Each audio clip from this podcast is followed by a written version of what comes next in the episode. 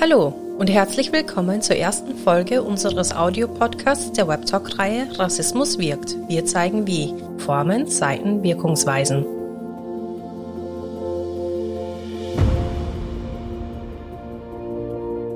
Rassismus, Antisemitismus und rechte Gewalt zeigen sich in verschiedenen Formen und Ausprägungen, haben eine lange Kontinuität in Deutschland und sind fest in öffentlichen Debatten sowie Institutionen etabliert.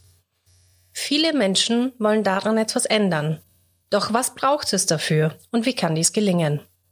Und genau dieser Frage widmen wir uns im Rahmen der Webtalk-Reihe, die im Anschluss als Audiopodcast veröffentlicht wird. Diese Reihe ist ein digitales Bildungsangebot der Öffentlichkeits- und Bildungsarbeit der Opferberatung Rheinland, kurz OBR, und im Fachbereich Restruct der Fachstelle des Informations- und Dokumentationszentrums für Antirassismusarbeit in NRW, kurz IDA NRW. In diesen zwei Bereichen sind insgesamt vier KollegInnen tätig, die diese Veranstaltung planen, organisieren, koordinieren und umsetzen nämlich Miki Welde und Regina Gabler von der OBR und Birgül Demirtas und ich, Dalia Al-Nakib von Restruct. Es ist sowohl Teil unserer hauptamtlichen Arbeit als auch eine Herzensangelegenheit, die Themen rund um Rassismus, Antisemitismus und rechte Gewalt in Strukturen in der alltäglichen Praxis und aus der Perspektive der Marginalisierten zu fokussieren und voranzutreiben.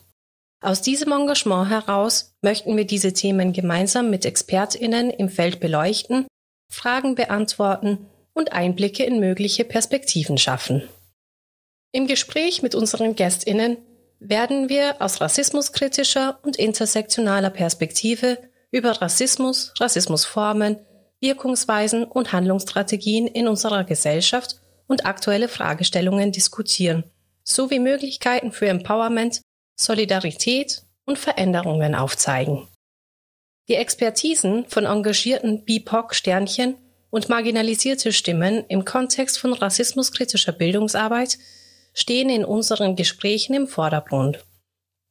Diese wollen wir sichtbar machen, sowie ihre Stimmen und Perspektiven auf Rassismen in der öffentlichen Diskussion stärken.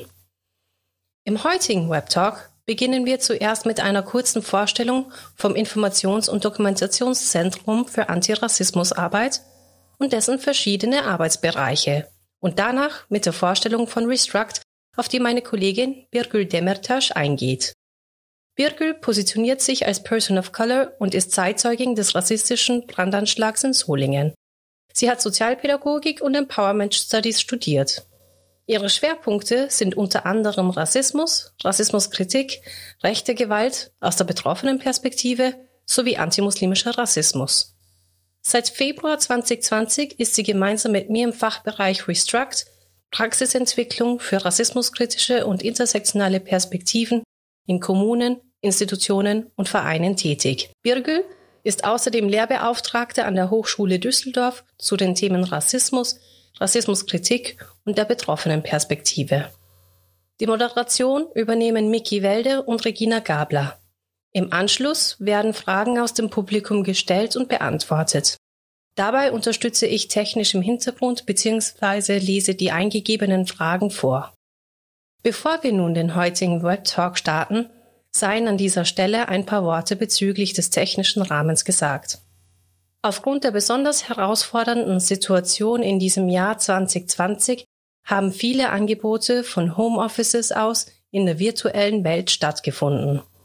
Deshalb sehen Sie es uns bitte nach, wenn die Tonqualität nicht immer hundertprozentig einwandfrei ist oder in Bezug auf einleitende Worte genommen werden, die hier nicht hörbar sind.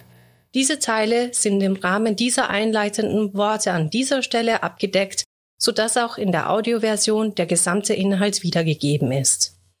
Wir lernen stetig dazu und bemühen uns, unsere Angebote auch technisch zu verbessern.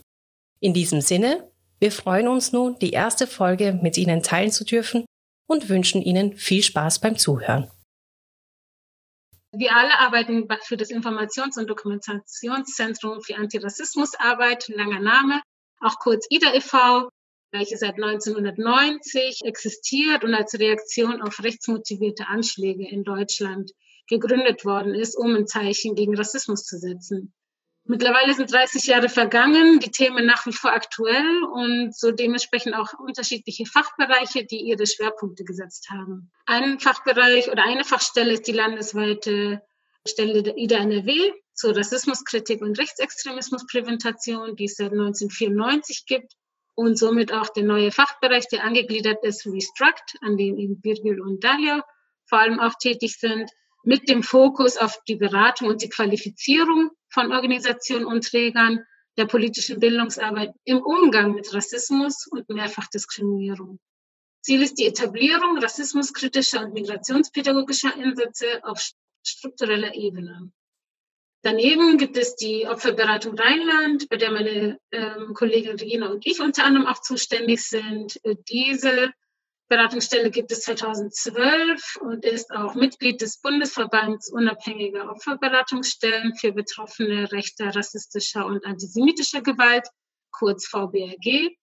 Und neben der Beratungsarbeit für Betroffene erstellt, es, erstellt die UBR auch das jährlich erscheinende Monitoring, also quasi das Festhalten und das Veröffentlichen von Gewalttaten in NRW das zusammen mit der Beratungsstelle Backup sowie die Bildungs- und Öffentlichkeitsarbeit Teil der UBS, also wie zum Beispiel dieser Worktalk heute, an dem Sie teilnehmen. Nachdem die Fachbereiche in Kürze vorgestellt worden sind, das können Sie alles auch nochmal online lesen, möchte ich Ihnen auch nochmal kurz etwas zu der Idee oder zu dem Format der Worktalk-Reihe erzählen. Wie Sie schon gehört haben, beschäftigen wir uns alle in unterschiedlichen, mit unterschiedlichen Schwerpunkten, hauptsächlich zu den Themen zu Rassismus rechte Gewalt und Antisemitismus sowie dazugehörendes. Und gemeinsam wollen wir unterschiedliche Formen und Wirkungsweisen von Rassismus besprechen, sowie aber auch Veränderungen und Handlungsstrategien thematisieren. Aus diesem Grund entstand bei uns die Idee, diese Themen noch sichtbarer zu machen und hierfür aber auch vor allem Fachexpertisen, im besten Falle von Personen of Color, von schwarzen Menschen, von Menschen mit Migrationsgeschichte und als solches marginalisierte Stimmen zu fokussieren. Wir wollen dementsprechend also Referentinnen, Expertinnen, engagierte People of Color im Feld sichtbar machen, sowie die Perspektiven und Stimmen im Kontext von Rassismus in öffentlichen Diskussionen stärken. Zugleich muss gesagt werden, dass dies kein geschützter Raum ist und somit ein Raum ist, der für alle Interessierte offen ist. Im Gespräch mit unseren Gästinnen, die dann noch äh, folgen werden nach dem heutigen, äh, heutigen Termin, äh, werden wir rassismuskritische und intersektionale Perspektiven sowie Rassismus in unserer Gesellschaft fokussieren und auch über Möglichkeiten des Empowerments, der Solidarität und Veränderungen aufzeigen. Birgit, du hast ja schon so einiges äh, erzählt, was du machst, was dich beschäftigt. Deswegen die Frage, was ist quasi Teil deiner Arbeit und vielleicht auch gleich daran anhängend, Warum ist es überhaupt wichtig, über allgemeinen Rassismus zu sprechen und aber auch ex explizit, warum über institutionellen und strukturellen Rassismus?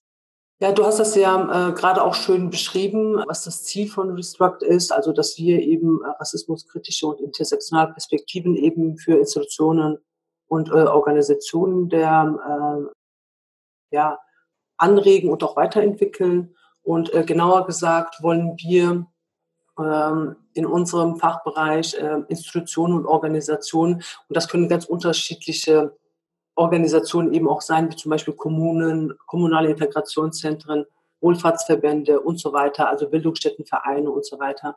Ähm, äh, da wollen wir eben weiter Auseinandersetzungen und natürlich auch im Umgang eben mit Rassismus und rassismuskritisch, rassismuskritisch begleiten. Ja, es äh, hat das Wort Rassismus äh, mehrmals da drin gesteckt, was ja auch heute unser Thema ist. Und ähm, in diesem Sinne, wir begleiten nicht nur Institutionen, sondern ähm, unsere Aufgabe ist auch ähm, äh, zu qualifizieren und berat, also zu beraten, ähm, um, rund um rassismuskritische Themen auch. Und ähm, äh, unsere Zielgruppen sind ja äh, insbesondere Fachkräfte und MultiplikatorInnen, die sich ja äh, institutionell und strukturell eben mit Rassismuskritik auseinandersetzen möchten. Und äh, da setzen wir eben dann auch an und äh, unsere Aufgabe ist dann, ähm, äh, also unsere, wir bieten ja unterschiedliche, also wir haben unterschiedliche Angebote und äh, auch Formate und äh, wir bieten ähm, zielgruppenspezifische Angebote und Formate an. Und das sind unter anderem eben auch Workshops, Seminare, Vorträge und so weiter.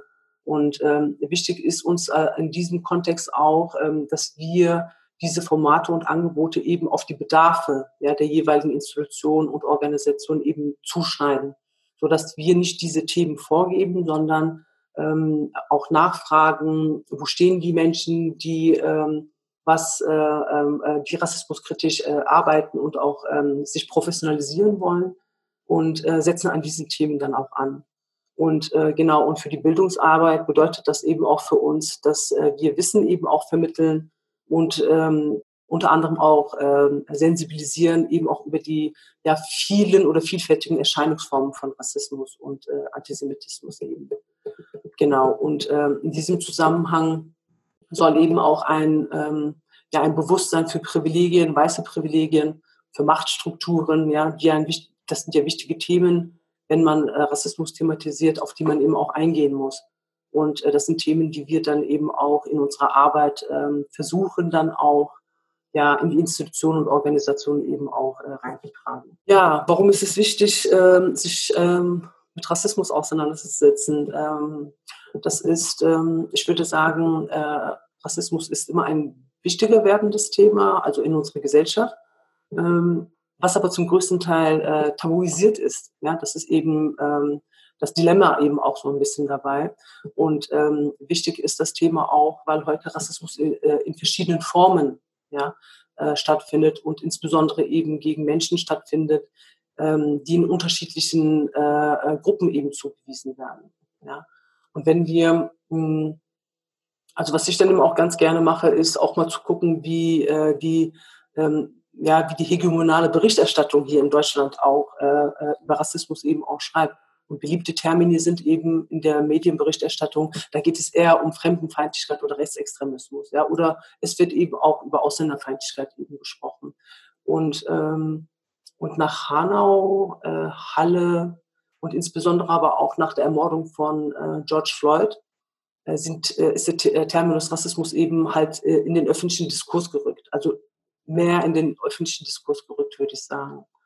Und ähm, Rassismus ist ja überall eigentlich zu finden, ja. Und äh, es wird zwar nicht äh, wahrgenommen oder äh, marginal nur wahrgenommen, aber es ist tatsächlich ja überall zu finden.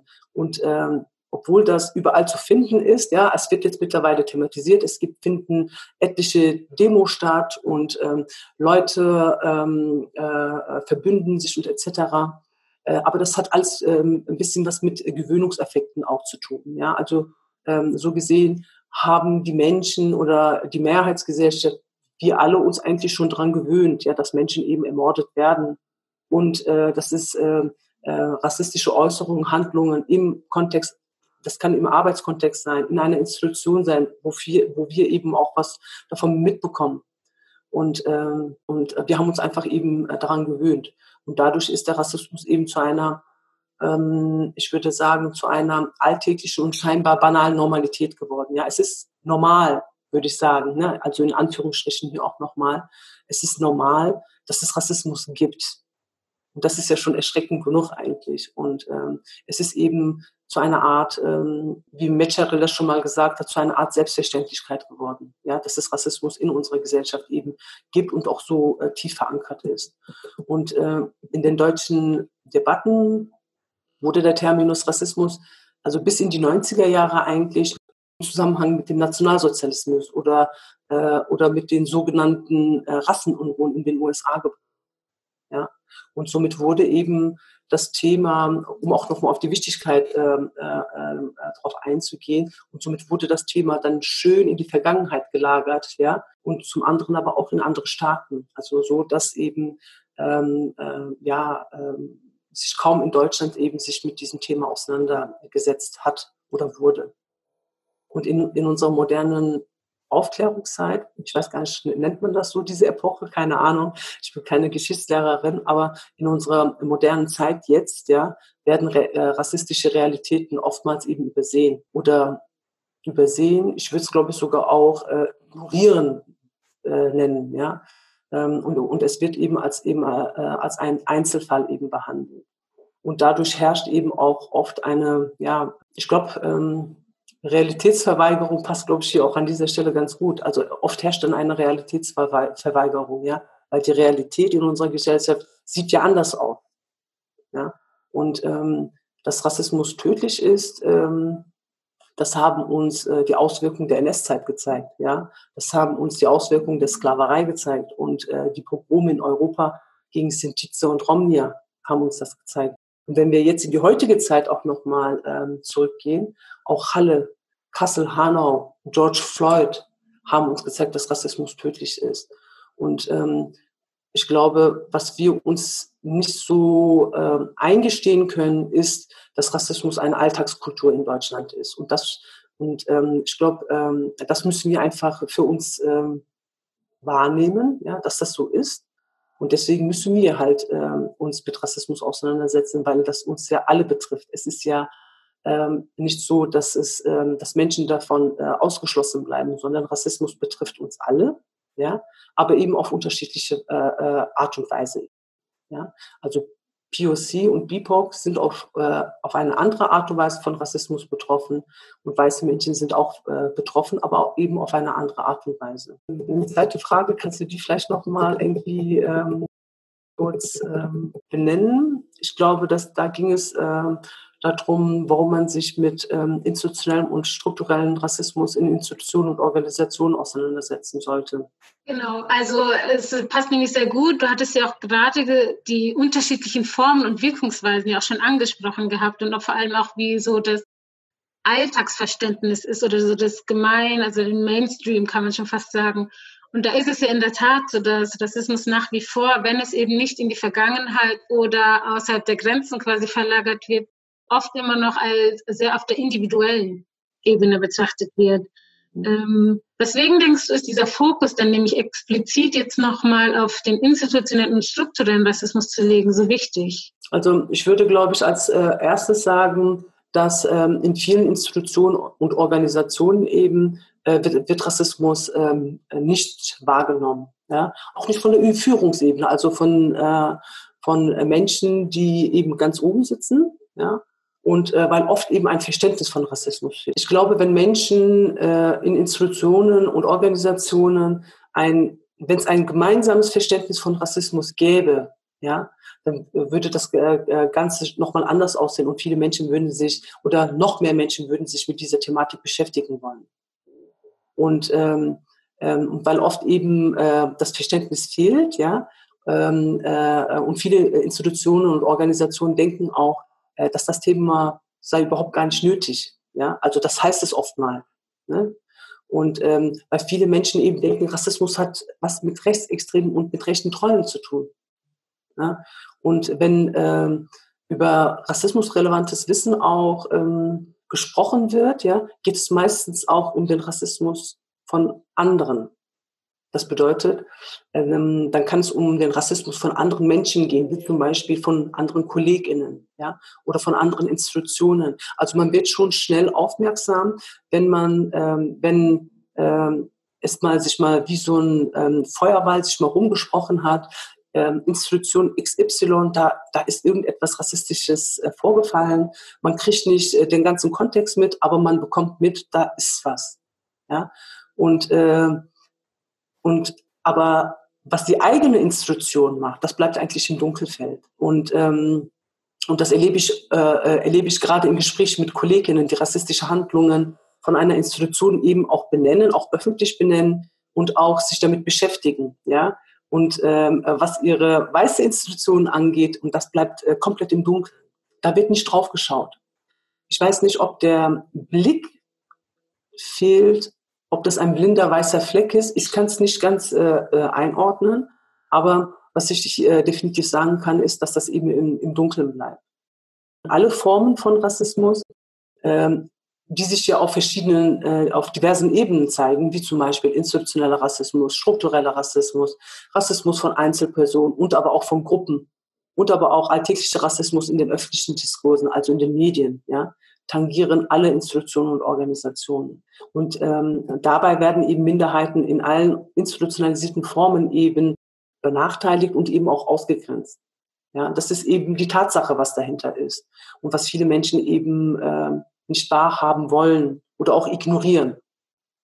Und ähm, ich glaube, festzuhalten ist, äh, dass rassistische Praktiken in allen Institutionen und Organisationen auftreten. Und das muss man sich äh, ähm, ja auch mal auf der Zunge äh, zergehen lassen, ja, dass keine Institutionen außen vor bleibt. Ich glaube, keine Institution kann die Hand heben und sagen, äh, unsere Institution äh, ist rassismusfrei. Weil wenn Menschen, die schon sensibilisiert sind und in diesem Themenfeld arbeiten, würden da schon, ähm, ähm, auch wenn es kleine ähm, Äußerungen oder Handlungen sind, äh, die würde man dann auch schnell entdecken.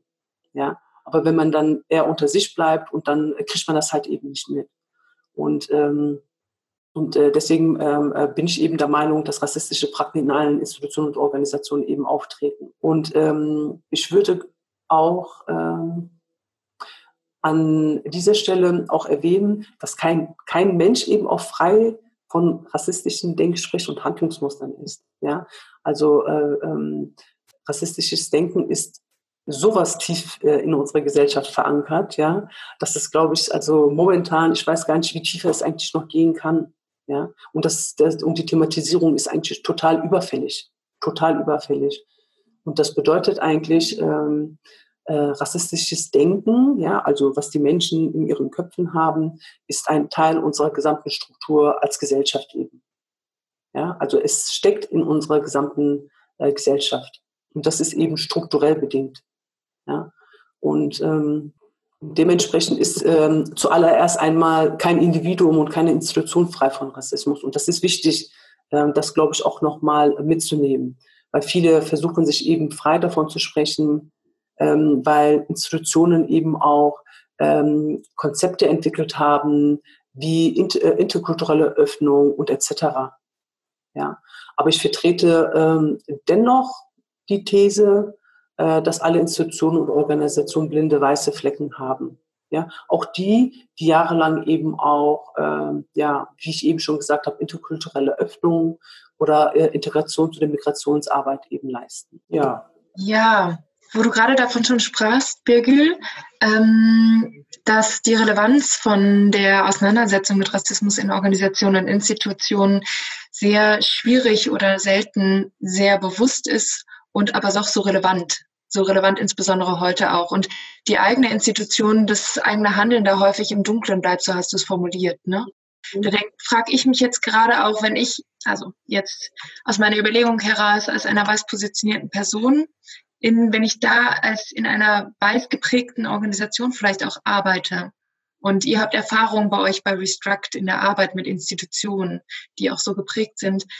Wo würdest du sagen und in welcher Art gibt es da spezifische Herausforderungen, die ihr in eurer Arbeit immer wieder merkt? Du hast sie gerade teils schon angesprochen. Ich denke an die eigene Auseinandersetzung, insbesondere als weiße Person in solchen Strukturen, mit eigenen rassistischen Denk- und Handlungsweisen, die erlernt, sozialisiert wurden, ähm, da eigene innere Abwehr. Ne?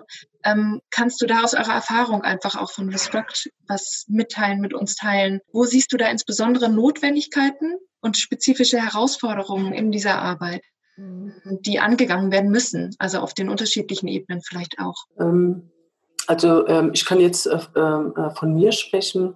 Die Erfahrung ist auch ganz unterschiedlich. Also was ich in meiner Arbeit äh, oft als ein Hindernis, sage ich mal, in Anführungsstrichen wahrnehme, ist, wenn Rassismus thematisiert wird, dass das abgeblockt wird. Ja, also die wollen, also die Menschen wollen sich schon mit dieser Thematik auseinandersetzen. Ähm, wenn ich bei den Basics bleibe, das heißt, wenn ich dann äh, zum Beispiel über die Formen des Rassismus erzähle, ja, also welche Formen gibt es, Alltagsrassismus und etc., ja, dann geht's noch. Ich bin aber der, der Meinung, wenn man ähm, ähm, Rassismus thematisiert, Rassismus hat ja immer was mit Machtverhältnissen und Privilegien zu tun. Und deswegen bin ich der Meinung, dass man Machtverhältnisse und Privilegien, also man kommt eigentlich gar nicht drum herum, das nicht zu thematisieren, wenn man Rassismus thematisiert.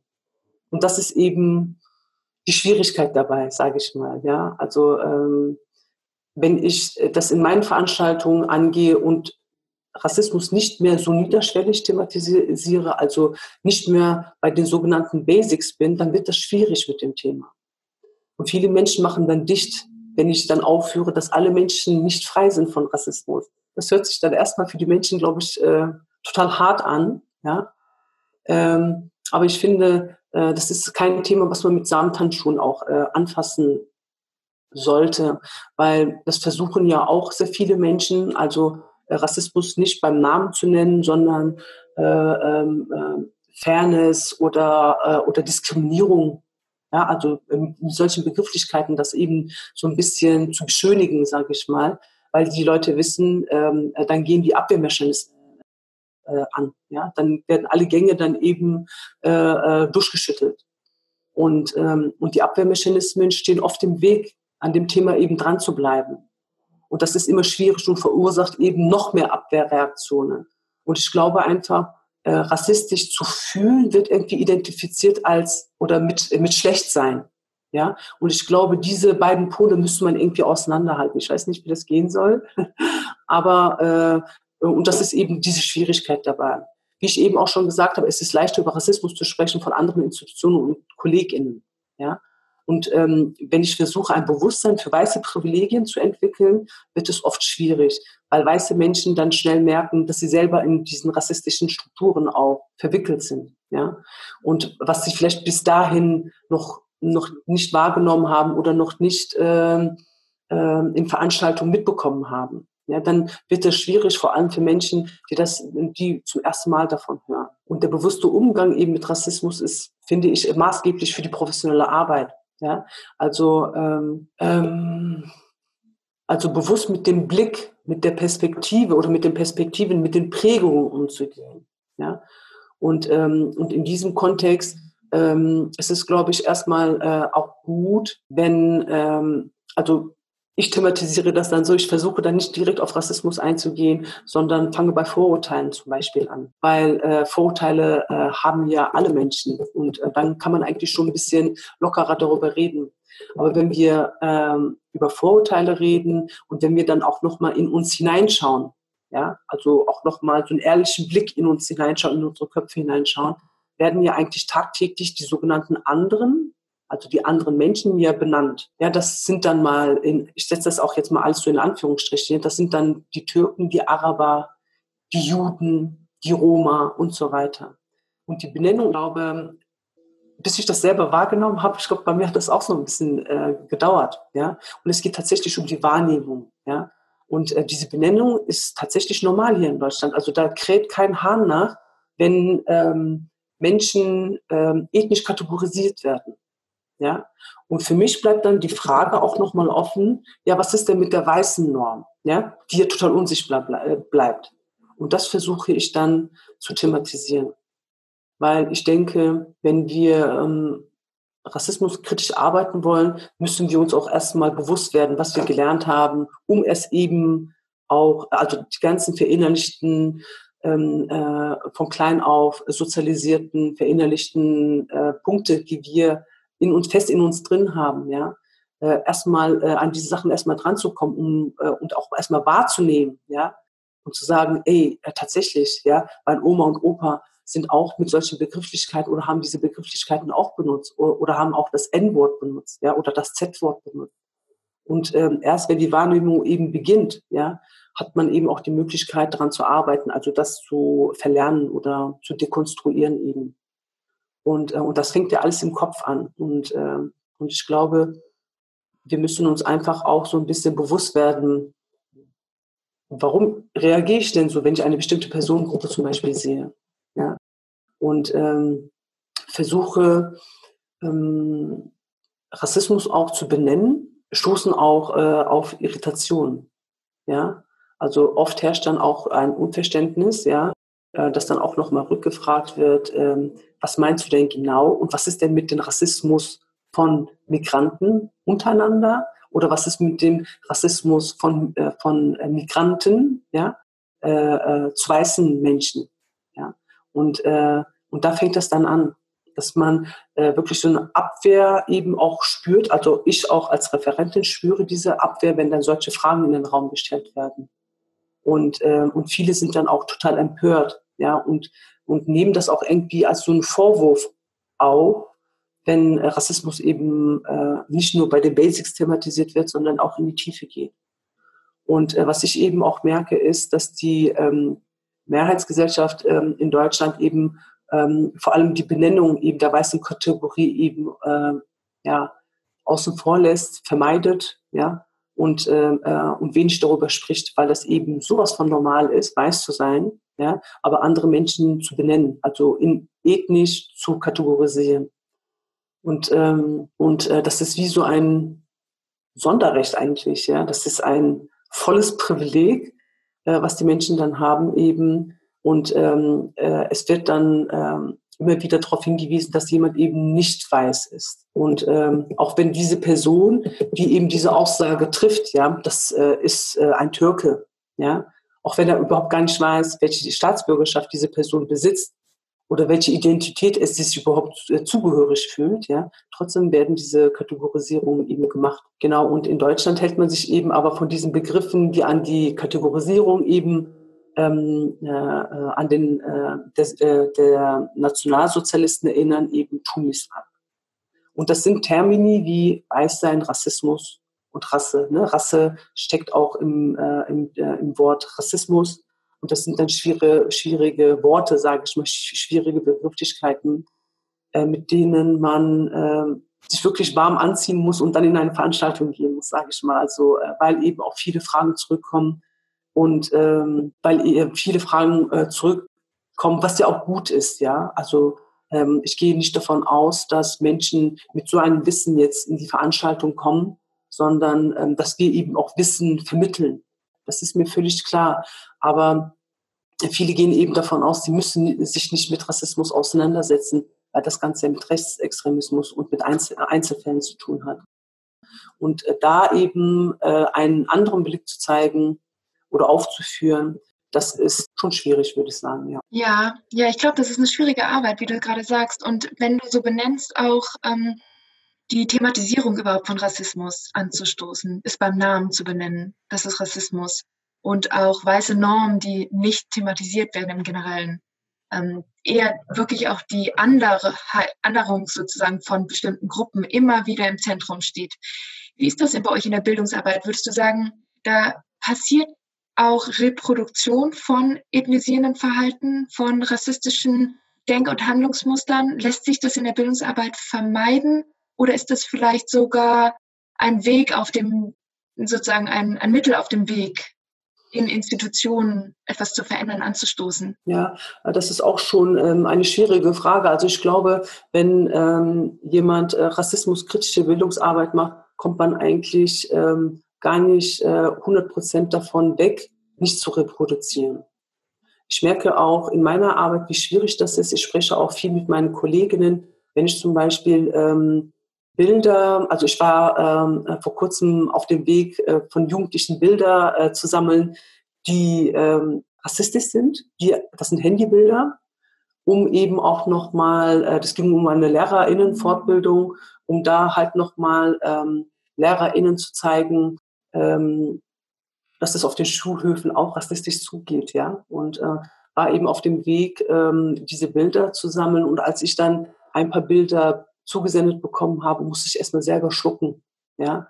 Und äh, ich habe mich dann mit einer Kollegin ausgetauscht ähm, und gefragt, ey, sag mal, äh, was, was, sagst du eigentlich dazu? Kann man diese Bilder, ja, ähm, im Kontext meiner Arbeit zeigen? Ja, das ist schwierig. Und da ging es eben auch uh, um Bilder von, ähm, von schwarzen Menschen. Und ähm, da, da war auch das Wort, das N-Wort auch mit drin.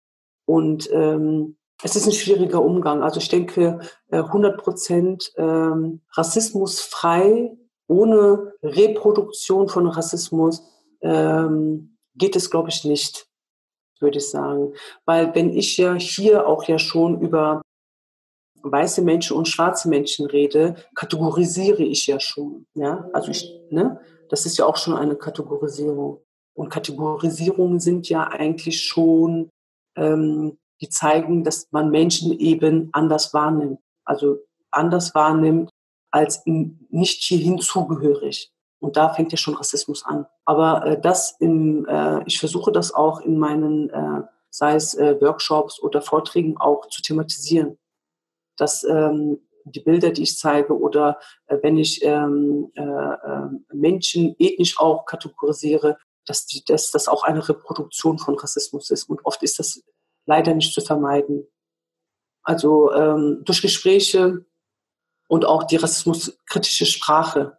Ja, da geht es auch nochmal darum, kann man eigentlich 100 Prozent Rassismus freisprechen? Das, das muss man wirklich äh, äh, von null beginnend wieder erlernen, weil, äh, weil die Sprache, äh, die wir erlernt haben, die auch ne, in unserem Umfeld, in unserer Gesellschaft, auch in unserer weißen Gesellschaft, ja, sowas von tief äh, verankert ist, dass wir äh, andere Worte ja schon gar nicht benutzen. Also Duden und ähm, äh, Lexika, die ähm, äh, übernehmen ja auch schon solche äh, Begrifflichkeiten, die äh, rassistisch sind und auch ähm, schwierig sind, auch im Umgang damit.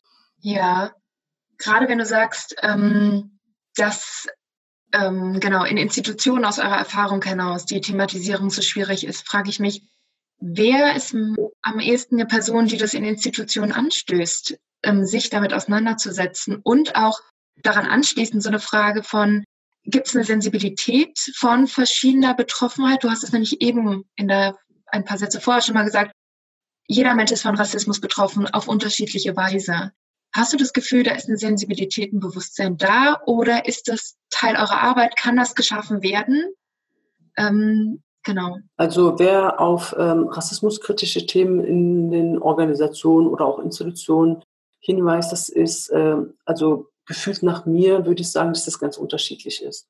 Ähm, das sind äh, meistens Menschen, die negativ von Rassismus betroffen sind, die selber unter den rassistischen Strukturen arbeiten und auch ihre, ihre negativen Erfahrungen machen. Und äh, es besteht oft eben auch die Sehnsucht von POC und von schwarzen Menschen, strukturell etwas verändern äh, zu wollen. Ähm, das hatte ich auch eine Zeit lang und, ähm, und das ist wie so eine Art äh, Sehnsucht, würde ich sagen. Ne? Ist vielleicht auch jetzt nicht die, äh, der, der beste Treffer, ne? also die Begrifflichkeit Sehnsucht, aber es ist schon ähm, gewünscht, gewollt und der Wunsch ist da eben, dass äh, äh Institutionen sich strukturell eben verändern, damit eben auch Platz für POC und äh, schwarze Menschen und auch die anderen Selbstbezeichnungen, die mir auch gerade jetzt nicht einfallen, also nicht weiße Menschen eben äh, ähm, äh, aufnehmen, also Platz machen für nicht weiße Menschen eben.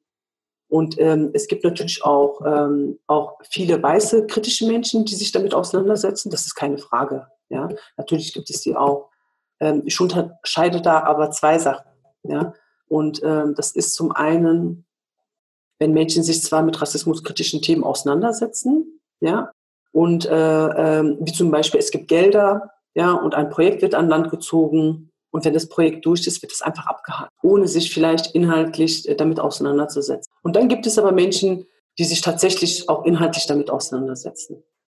Also die versuchen dann auch auf sich selber zu schauen und die sich dann auch fragen, ey, wo ist denn mein Anteil dabei? Und äh, das ist aber leider äh, die Minderheit, würde ich sagen. Wir werden oft äh, von unterschiedlichen Institutionen und Organisationen, äh, Organisationen angefragt.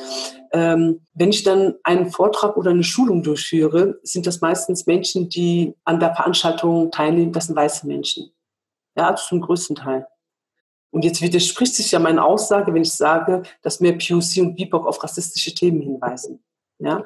Aber hier muss man auch nochmal äh, bedenken, dass die meisten Menschen in den, in den Institutionen weiß sind. Also zumindest in dem, äh, im öffentlichen ähm, Dienst ja, sind äh, die ähm, meisten Menschen weiß. Genau. Und, ähm, und hier müssen wir eben, ähm, und jetzt äh, ähm, müssen wir hier auch nochmal schauen, wie sieht es denn auf der Mitarbeiterin und auf der Leitungsebene aus. Also in den meisten Institutionen äh, und aber auch auf der, in Organisationen ist die Mitarbeiterinnenstruktur äh, und äh, aber auch die Leitungsebene ja, beistukturiert. Zum Beispiel Hochschulen, Universitäten, die Vorstände von Vereinen, von äh, Institutionen, das sind äh, meistens weiße Menschen. Ich weiß jetzt nicht die Prozentzahl äh, von POCs, die also sichtbar POCs sind im öffentlichen Dienst. Es gibt da, ich glaube, man können, äh, kann da, glaube ich, beim Statistischen Bundesamt, wenn man sich da mal ein bisschen äh, durchgewurschtelt hat,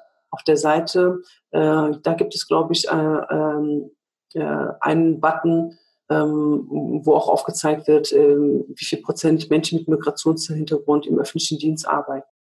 Also die letzte Zahl, die ich so noch ein bisschen im Kopf hatte, die war nicht so groß. Ja. Und ähm, genau, und es sind eben halt nicht viele weiße Menschen und äh, äh, POC-Menschen. Und ähm, Ja, und die wenigen, die dort eben in diesen Strukturen äh, zu finden sind, also POCs äh, in diesen Institutionen und Organisationen zu finden sind, machen eben auch diese rassistischen Strukturen aufmerksam. Und, äh, und aber auch, wie ich gesagt habe, kritische, weiß positionierte Menschen eben aber auch. An dieser Stelle ein kleiner Hinweis.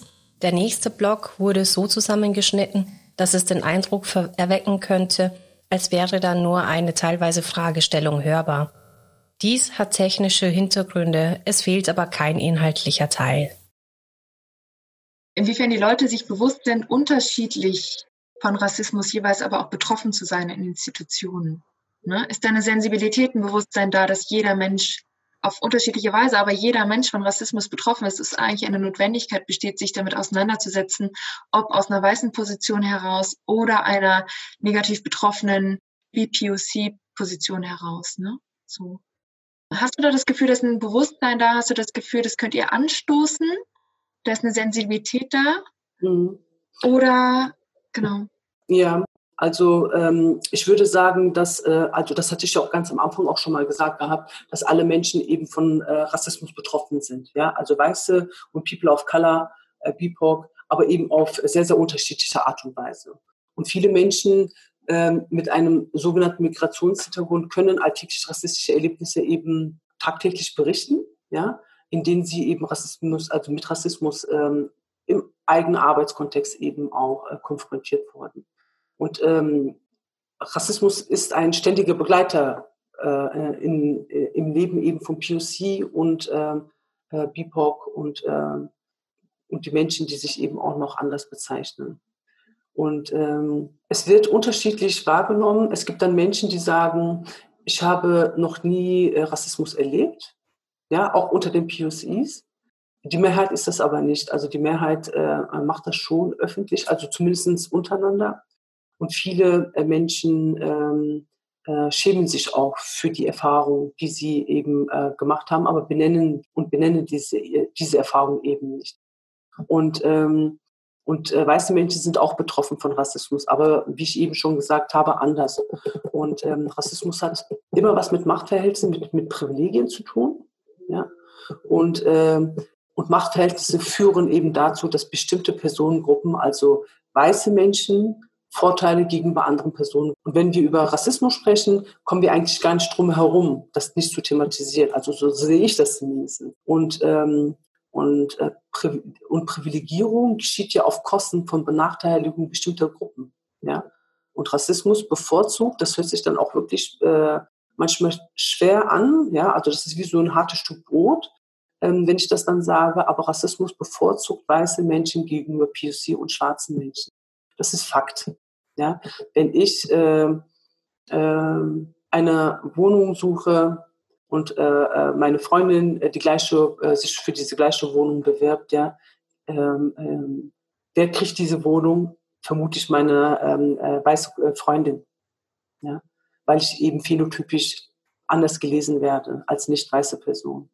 Und, äh, und das muss man sich eben bewusst machen. Ja? Und das bedeutet eigentlich, dass weiße Menschen von Rassismus profilieren. Ja? Ähm, die Formen, äh, ähm, es gibt ja auch ganz, ganz viele Formen von Rassismus. Und eine Form ist zum Beispiel der antimuslimische Rassismus, ja, oder der Rassismus gegen Schwarze oder der Rassismus eben gegen äh, Sintize und Romnia. Und weiße Menschen werden nie, also wirklich nie, durch die genannten Rassismusformen eben benachteiligt. Ja? Und das bedeutet, dass weiße Personen niemals durch Rassismus benachteiligt werden. Um ähm, das Ganze irgendwie auch zu verstehen, ähm, müsste man, glaube ich, auch, ähm, also um Rassismus zu verstehen, beziehungsweise zu verstehen, inwieweit weiße Menschen von Rassismus betroffen sind, müsste man eigentlich äh, wirklich so einen, äh, so einen Zeitraffer zurückgehen und auf die Kolonisierung äh, zurückgehen und das thematisieren.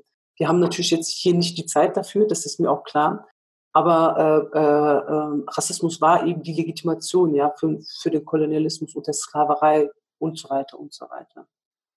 Und ähm, die Frage, die ich mir stelle, ist in diesem Kontext auch, äh, wessen Problem ist eigentlich Rassismus?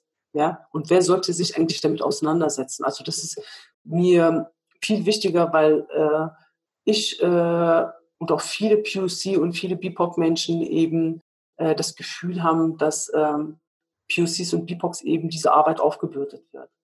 Ja? Ähm, es gilt zum Beispiel ähm, für weiße Männer, ja, die sich zum Beispiel mit Rassismus nicht beschäftigen wollen, ja, weil Rassismus sie angeblich nicht betreffe, nicht tangiere. Zum Beispiel jetzt.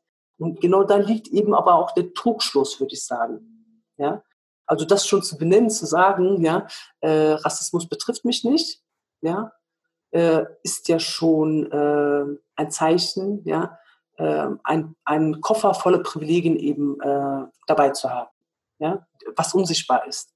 Ne? Und äh, Rassismus wurde eben zu einem Problem von POC und BIPOC und schwarzen Menschen gemacht. Ja, und das eben durch weiße Menschen. Und äh, POCs wird aber die Verantwortung dafür gegeben. Das ist irgendwie äh, sehr komplex. Ja, und äh, ähm, es ist sehr komplex, genau. Und meine Frage ist einfach, wenn jetzt eine weiße Person sagt, ähm, ich will mich nicht mit Rassismus beschäftigen, ich will eigentlich, dass alle Menschen äh, ähm, ja, die gleiche Hautfarbe haben oder überhaupt diese Hautfarben auch gar nicht benennen, ja, ob das denn schon rassistisch ist, ja. Und meine Antwort wäre da knallhart, ja, es ist rassistisch. Weil Rassismus natürlich auch Privilegien hervorruft, ja. Und, ähm, und in diesem Kontext eben gerade von weißen Menschen eben, die natürlich privilegiert sagen können, dass sie sich mit Rassismus eben nicht beschäftigen wollen, weil es sie ja nicht betrifft. Und genau da äh, äh liegt der Trugschluss, würde ich sagen. Denn Rassismus wurde zu, zu einem Problem von Weißen, äh, von, ähm, zu einem Problem von Schwarzen und POC gemacht. Und, und zwar durch Weiße. Ja? Und deswegen haben auch äh, weiße Menschen die Verantwortung eben äh, dafür. Ähm, weiße Menschen müssen sich ja nicht über ihre Hautfarbe identifizieren. Ja, das ist auch nochmal ganz wichtig. Ja, und äh, das bringt natürlich äh, gesellschaftliche Vorteile mit sich, ja, und das eben auf allen Ebenen. Und äh, Privilegien sind weißen Menschen eben auch ähm, in die Wiege gelegt worden. In einer äh, Veranstaltung sagte auch mal ähm, eine weiße Person, ja, dafür kann ich doch nicht. Natürlich kann man nichts dafür. Ja, so wie man geboren wurde, natürlich kann man nichts dafür. Es geht hier um die Wahrnehmung, ja, darüber, dass man eben privilegiert oder deprivilegiert ist. Oder wer ist deprivilegiert? Und auch mal den Menschen auch mal, äh, also dass auch weiße Menschen auch äh, eigene Privilegien abgeben können. Ja, wenn es zum Beispiel, ich nenne hier mal ein tolles Beispiel, ich hatte ähm, eine E-Mail, äh, sollte an meinen, äh, an mich gehen. Das ging dann um, äh, um den Brandanschlag in Solingen und mein ähm, ehemaliger, ehemaliger Kollege hatte das dann auf, der, auf dem Funktionsaccount. Ich war aber krankgeschrieben gewesen und konnte halt auf diese E-Mail nicht antworten. Und er hat äh, die E-Mail äh, beantwortet und hat einen Termin vereinbart und er hat diesen Vortrag äh, äh, äh gemacht, ohne das mit mir abzusprechen. Ja. Und äh, das ist, das habe ich natürlich thematisiert, aber ähm, viel erreichen kann man dann halt nicht, ja, weil wenn Menschen eben nicht für sich selber wahrnehmen, mit was für ein Gepäck Privilegien, ja, die ausgestattet sind. Und hier hätte man oder hätte mein Kollege, also so hätte ich mir das zumindest gewünscht, ja, äh, weil ich äh, zu diesem Thema äh, äh, gearbeitet habe und ähm, dass äh, gesagt wird, ey, guck mal, das ist doch dein Thema. Also so ähm, äh, machen wir äh, das bei Restruct, ja.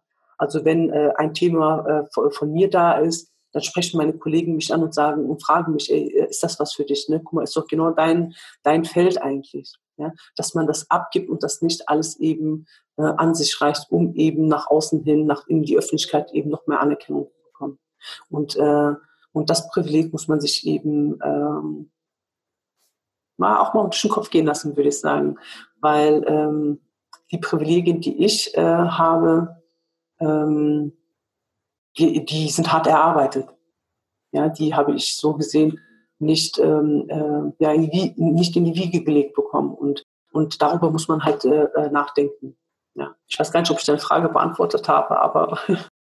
Ja, du hast ähm, unglaublich Wichtiges und vor allem auch diese komplexen Herausforderungen innerhalb deiner Arbeit äh, gut herausgearbeitet. Also vor allem auch eben gerade in der Bildungsarbeit dieses Spannungsverhältnis von eigentlich wollen wir Kategorisierungen abbauen und zugleich brauchen wir sie aber, um Probleme gesellschaftlich auch als äh, Probleme gesellschaftlich darstellen zu können. Ähm, zugleich du ja auch quasi von der Bewusstmachung, von der Selbstreflexion geredet hast, also wie quasi die Reaktionen auch und wie ein Prozess aussehen kann. Das heißt Abwehr, das heißt irgendwie eine Verlagerung, das heißt quasi eine Vorstellung von einer komplett äh, gleichen Welt, also quasi dann Differenzen gar nicht mehr wahrzunehmen. Alles sind quasi Art und Weisen, um die eigene Wahrnehmung und das eigene Umfeld quasi dementsprechend dann für sich zu einzuordnen und vielleicht auch zu beschönigen. Ähm, interessant ist ja auch dabei, dass auch äh, BIPOC, dass auch schwarze Menschen, dass auch Menschen äh, mit Migrationsgeschichte, die auch eine gewisse Bewusstseinsprozess ähm, haben, weil ich ähm, weiß, es kommt irgendwann dieser Moment und dann wird der, also man wird quasi erst dessen bewusst, dass man gerade geändert wird, also als anders dargestellt wird. Das heißt also quasi auch dieser Prozess, mhm. äh, du hattest es ja quasi jetzt hier im Kontext ähm, äh, der eigenen weißen Positionierung besprochen. Ähnlich passiert es ja dann quasi auch für BIPOC, weil irgendwann, und es passiert äh, leider Gottes, vor allem wenn man sich Studien und sowas anguckt, ja schon teils im Kindergarten, ja. Ähm, klar wird, hoppla, da ist was komisch. Und dann aber auch ganz lange, lange ähm, das nicht thematisiert werden kann und äh, das ja auch im schlimmsten Fall und aber auch leider sehr oft äh, ja auch zu einer Internalisierung kommen kann. Also auch für BIPOC quasi ist es ja nicht so, dass äh, aufgrund einer Zugehörigkeit, einer vermeintlichen Zugehörigkeit automatisch das Bewusstsein, das Selbst, äh, das Bewusstsein dazu da ist. Das heißt also auch hier ist die Schwierigkeit, wie damit umgehen. Es ist unglaublich unbequem und dann aber auch eine Art und Weise zu finden, damit gut zu leben. Das heißt also, sich mit diesen Themen freiwillig zu beschäftigen, ist jetzt nicht aufgrund von Spaß. Also das ist, ähm, höre ich auch auf jeden Fall aus deiner Arbeit so heraus und kennen wir ja auch quasi. Was mich jetzt interessieren würde, ist, ähm, wenn wir vielleicht auch nochmal den Fokus legen auf äh, BIPOC-Perspektiven, auf schwarze Perspektiven. Inwiefern ist es A, denn so wichtig? Also warum ist es quasi auch so wichtig, als BIPOC innerhalb einer weißen Institution ein Bewusstsein innerhalb der ganzen Institution zu bekommen? Und dann im zweiten Teil, welche Handlungsmöglichkeiten siehst du denn auch für explizit BIPOC und weißen Menschen? Da natürlich mit dem Hintergrund, ähm, dass BIPOC als solches nicht eine Kategorie ist und eine festgelegte, sondern nach wie vor eine sehr, sehr heterogene, äh, heterogene Gruppierungen sind oder zu Gruppierungen gemacht worden sind. Ähm, ähnlich eben auch wie bei weißen Menschen. Aber wenn wir jetzt quasi in dieser Zuordnungs, ähm, in dieser Zuordnung bleiben, dann quasi inwiefern gibt es denn auch Handlungsmöglichkeiten jeweils? Und welche Bedeutsamkeit hat es denn eben für BIPOC in weißen Institutionen, sich damit zu beschäftigen? Mhm. Ähm, ich glaube, äh, ein wichtiger Punkt ist hier auch, ähm, ein Bewusstsein für das Ganze zu entwickeln. Und, und das ist eben diese Schwierigkeit, äh, auch, ähm, wie schafft man eben auch ein Bewusstsein an die Menschen, ähm, heranzutragen, dass sie eben bestimmte Strukturen, die äh, in den Institutionen eben so, so tief verankert sind, dass sie das auch, äh, überhaupt sehen. Ja? Und mir fällt da als erstes ein Weiterbildung zu rassismuskritischen Themen und intersektionalen äh, Themen. Ja? Ich merke oft in, ähm, in Diskussionen, auch, das ähm, kann aber auch ein Workshop sein, im Austausch äh, nach meinen Vorträgen oder ähm, äh, äh, Austausch, dass weiße Menschen im Umgang mit rassistischem Verhalten völlig verunsichert sind. Ja? Und das ist auch äh, okay. Und ähm, dann wird aber äh, die, äh, häufig die Frage gestellt, ähm, das äh, passiert mir äh, äh, vor allem, wenn wir uns damit beschäftigen, dass Rassismus eben auch ungewollt und un unbewusst äh, reproduziert werden kann. Ja?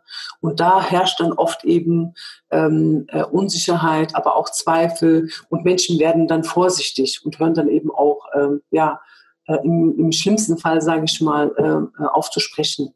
Ja? Und ähm, aber ein Bewusstsein eben dafür zu schaffen, dass äh, rassistische Wissensbestände ja auch von, von, wirklich von klein auf verinnerlicht wurden, ja, die sie eben nicht ablegen können, also nicht einfach so ablegen können.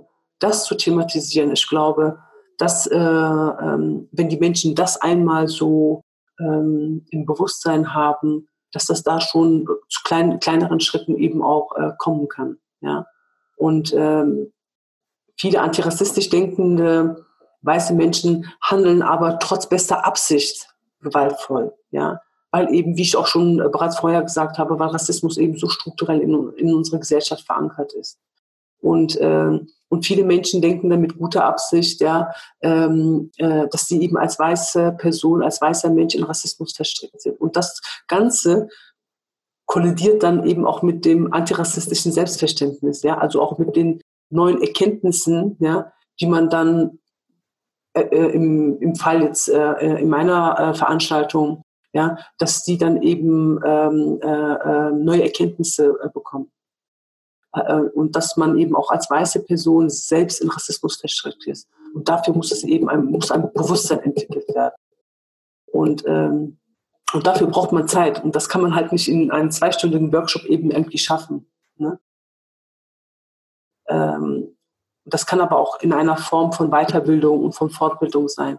Und insbesondere auch äh, können hier eben PowerSharing-Ansätze eben auch sehr gut unterstützend auch ähm, helfen. Also sich mit diesen Themen eben auch äh, auseinanderzusetzen.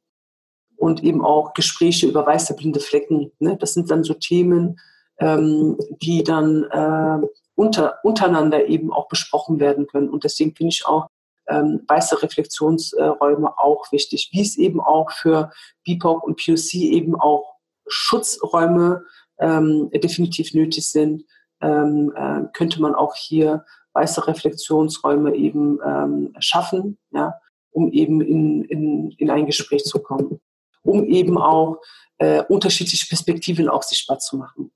Ja? Also ähm, sich auch mit äh, PLC und mit BIPOC Kolleginnen auszutauschen und zu sagen, ey, ich habe da gerade was mitbekommen, sag mal, wie siehst du das? Und dass man eben sich auch solidarisch ähm, zeigt und auch mit diesen Menschen eben auch ähm, äh, unterhält und eben auch was Neues lernt. Also auch migrantisches Wissen, ja, eben auch von äh, BIPOC und äh, äh, POC-Menschen lernt. Und ähm, was das äh, mit, äh, betroff äh, mit betroffenen Menschen äh, ausmacht, das ist auch nochmal was ganz anderes. Ja? Die Auswirkungen von äh, Rassismus äh, und die Folgen auch von Rassismus, die sind ja ähm, gravierend, ja, und viele denken überhaupt gar nicht dabei. Ähm, ne? Die haben das überhaupt gar nicht so im Blick, dass Rassismus eben auch eine große Wirkung hat. Und ähm, deswegen muss man auch über, ähm, über diese Themen sprechen, weil eben auch Schweigen und Weghören von Kolleginnen, also von weißen Kolleginnen, kann äh, tatsächlich gravierende Folgen, ja, also im Arbeitskontext auch hinterlassen. Ja. Und, äh, und das ist keine Frage, weil es dann eben zu einem Vertrauensverlust kommt. Ne?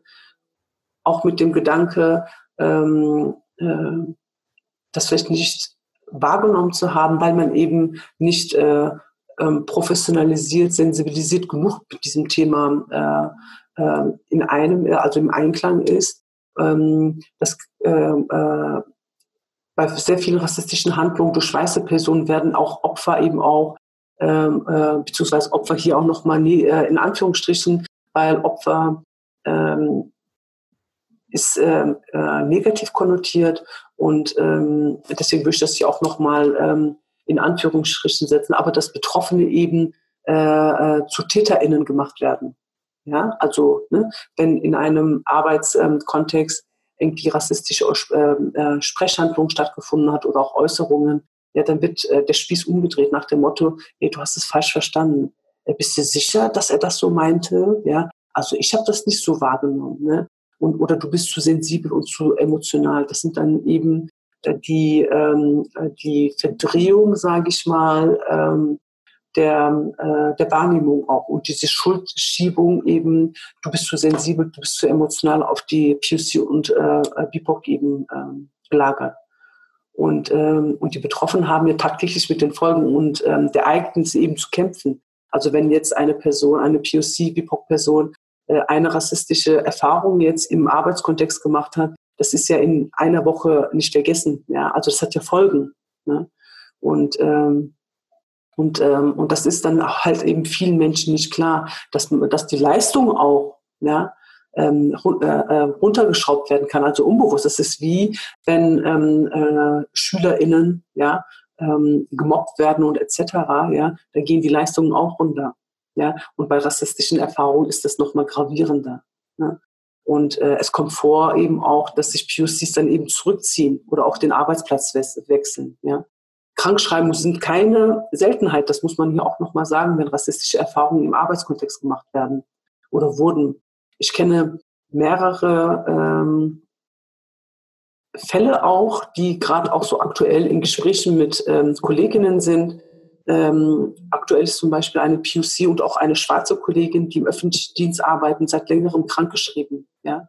Und äh, beide sind momentan in der Reha, weil sie psychisch total am Ende sind, weil sie rassistische und sexistische Erfahrungen äh, von einer ähm, Leitungsposition über mehrere Monate ähm, erfahren haben.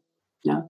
Und, ähm, und das muss halt thematisiert werden, weil äh, Betroffene distanzieren sich eben oft von den Bereichen, ja, in denen eben so ein Bedrohungsgefühl eben erlebt wird. Ist logisch, ja, wenn äh, eine Frau ähm, oder ein, ein Mensch, die äh, ähm, äh, im Dunkeln irgendwie ähm, schräg angesprochen wurde, erschreckt sich, ja, und äh, vermeidet vermutlich auch äh, nochmal im Dunkeln daherzugehen und äh, ne, mit dem Gedanken, ah, da könnte wieder das und das äh, äh sein und ich erschrecke mich wieder. Und, ähm, und das ist äh, äh, auch äh, bei der schwarzen Kollegin der Fall, die gerade dabei ist, ihren Arbeitsplatz zu wechseln. Und das eben auch in der Hoffnung, ja, äh, keine Rassismuserfahrung zu machen. Aber da wird sie vermutlich auch nochmal äh, für sich auch nochmal neue Erkenntnisse ziehen, ja, dass Rassismus in, in, in allen Institutionen und Organisationen äh, vorkommt. Und, ähm, und wegrennen und äh, permanent Arbeitsplatz wechseln, ähm, ja, sollte im Notfall, finde ich gut, aber ähm, ich würde auch äh, sagen, äh, ansprechen und äh, gucken, äh, dass das dann auch ähm, äh, offen angesprochen wird. Und aber auch ähm, äh, eine POC-Kollegin zum Beispiel, die mehrere Jahre in einem akademischen Feld als Wissenschaftlerin gearbeitet hat, würde zum Beispiel auch nicht mehr dort arbeiten, weil sie eben Befürchtungen hat, dass sie wieder diese Rassismuserfahrungen, ja, dass sie wieder von neuem beginnen. Ja? Weil sie mal ein ähm, Beispiel von ihr war mal, dass ähm, ein, äh, ein, ein Kollege, der äh, tagtäglich auch mit, äh, mit Rechtsextremismus und etc. auch, äh, äh, also zu diesen antirassistischen Themen eben auch arbeitet und ähm, bei einem äh, Essen in der Mensa eben gefragt wurde und, also das war kurz vor Weihnachten, und äh, gibt ein Mann auch als ähm, äh, muslimischer Weihnachtsmann in die Öffentlichkeit. Ja, das sind so so ähm, äh, so Späße, die irgendwie äh, gemacht werden, also Späße in Anführungsstrichen, ähm, äh, die aber nicht äh, äh als Späße ähm, äh, wahrgenommen werden sollten. Ja. Und dadurch können sich eben ähm, können Betroffene eben auch Wut empf empfinden, ja, äh, entsetzt sein und auch fassungslos sein und äh, wenn sie eben Rassismuserfahrungen im eigenen Arbeitskontext eben ähm, ja, machen. Und ähm, ich glaube, einen Punkt würde ich hier auch nochmal äh, ansprechen. Ich hatte über Angst ja auch schon mal gesprochen gehabt. Ähm, Scham spielt auch hier eine äh, sehr, sehr große Rolle. Ähm, eine, eine türkische Kollegin aus einem anderen Arbeitskontext hatte, ähm, die auch ein Hijab trägt, ähm, hatte äh, mal erzählt gehabt, äh, dass sie sich ähm, für, ihr, für ihr Aussehen ja, schämt weil sie eben aufgrund dessen eben sehr, sehr viele ähm, äh, ja, Rassismuserfahrungen eben gemacht hat. Also sie schämt sich wegen des eigenen Aussehens und äh, ja, und äh, wegen ihres so gesehen äh, Andersseins halt. Und ähm, eine, was ich noch ähm, erwähnen möchte, ist, eine schwarze Kollegin, die in einem KI arbeitete, sagte mir mal, mh, hm, dass für sie, ja, also äh, schwarz sein, ja, fehlerhaft zu sein bedeutet. Das äh, hat mich lange, ähm, tatsächlich lange äh, bewegt und auch mitgenommen, ja. Also aufgrund eben auch der Hautfarbe so ein Gefühl zu bekommen, ja, einen Fehler zu haben, das ist, äh, äh, das ist echt erschreckend. Also das ist, ich glaube, das Übelste, was einem Menschen eben äh, widerfahren kann, ja. Und ähm, und da hatte ich auch äh, in dem Moment auch wirklich tatsächlich auch so einen kollektiven Schmerz, also ein kollektiver Schmerz kam mir da auch tatsächlich hoch, ja was eben POCs und schwarze Menschen eben haben, wenn sie das eben auch von anderen äh, Kolleginnen, Freundinnen oder etc. hören, ja, was für Erfahrungen die eben. Ja, und im Ganzen, Großen und Ganzen kann ich eigentlich sagen, Rassismus zu erleben ist für Betroffene eben sehr schmerzhaft. Ja, und, ähm, und äh, die eben auch mit starken Emotionen, die Gefühle aber auch der Ohnmacht und ähm, Hilflosigkeit und so weiter eben einhergehen können. Und Angst hatte ich hier eben schon mal ähm, erwähnt. Und ich würde aber äh, als letzten Punkt äh, auch noch mal gerne äh, aufführen. Äh, die Angst ist insbesondere äh, nach der Aufdeckung der sogenannten NSU, ja, und nach der Ermordung von George Floyd nochmal, äh, von POC und von BIPOC auch nochmal gestiegen. Ja, und Hanau, Kassel und ähm, Halle ähm, ähm, hat uns äh, hat die Angst auch nochmal hochsteigen lassen. Und diese Desolidarisierung hat eben äh, viele POCs, viele POC-Menschen eben verändert. Aber auch die Desolidarisierung von Kolleginnen verändern eben auch POCs. Mit Blick auf die Uhr, ich sehe, ähm, ähm, dass ich viel quatsche. Ich gebe jetzt mal ab. Nee, quatschen, äh, viel quatschen du überhaupt nicht. Ich kann mir vorstellen, dass, ähm, oder hoffe auf jeden Fall, dass alle auch noch weiterhin sehr gespannt zuhören. Das ist sehr, sehr wertvoll, was du mit uns teilst. Ähm, aber es sind natürlich eben auch Themen, die bedrückend wirken. Ne? Es ist äh, dementsprechend auch äh, klar, dass wir quasi auch nach so einem Webtalk ähm, nicht komplett ähm, happy und glücklich da rausgehen, sondern wahrscheinlich auch ein bisschen nachdenklich. Um aber die Kurve zu bekommen und angesichts der Zeit, äh, du hattest es ja nochmal angesprochen gehabt, ähm, und wir jetzt gleich auch nochmal uns den Fragen der Teilnehmenden uns widmen wollen, würde ich gerne noch mal als letzte Frage dir stellen, was, was tust du dir denn Gutes? Also was machst du damit? Also was machst du, um auf dich aufzupassen? Du hast von den Folgen geredet, die Rassismus quasi ähm, als selbst negativ Betroffener quasi die, Aus, ähm, die Folgen, die entstehen können, geredet. Und zugleich hast du über Handlungsmöglichkeiten wie eben Schutzräume, wie eben das Zusammenkommen, wie der Austausch und so weiter. Du hast dir einige Punkte genannt gehabt. Ähm, jetzt auch die persönliche Frage an dich. Was tust du quasi, um äh, deinen Alltag, aber genauso gut auch deinen beruflichen Alltag und persönlichen äh, meistern zu können? Ich weiß gar nicht, ob das ein positiver Abschluss wird, wenn ich jetzt darüber spreche. Das, deswegen, ähm, ja, was tue ich? Ähm, hm, weil ich bin ja eigentlich äh, ja fast rund, rund um die Uhr eigentlich mit diesen äh, Themen beschäftigt und das erschöpft natürlich, ja. Und äh, was ich da halt für mich tue, ist, ähm, dass ich viel Austausch habe mit äh, Kolleginnen, damit äh, diese negative Energie eben auch ausgesprochen wird, Raum gefunden wird.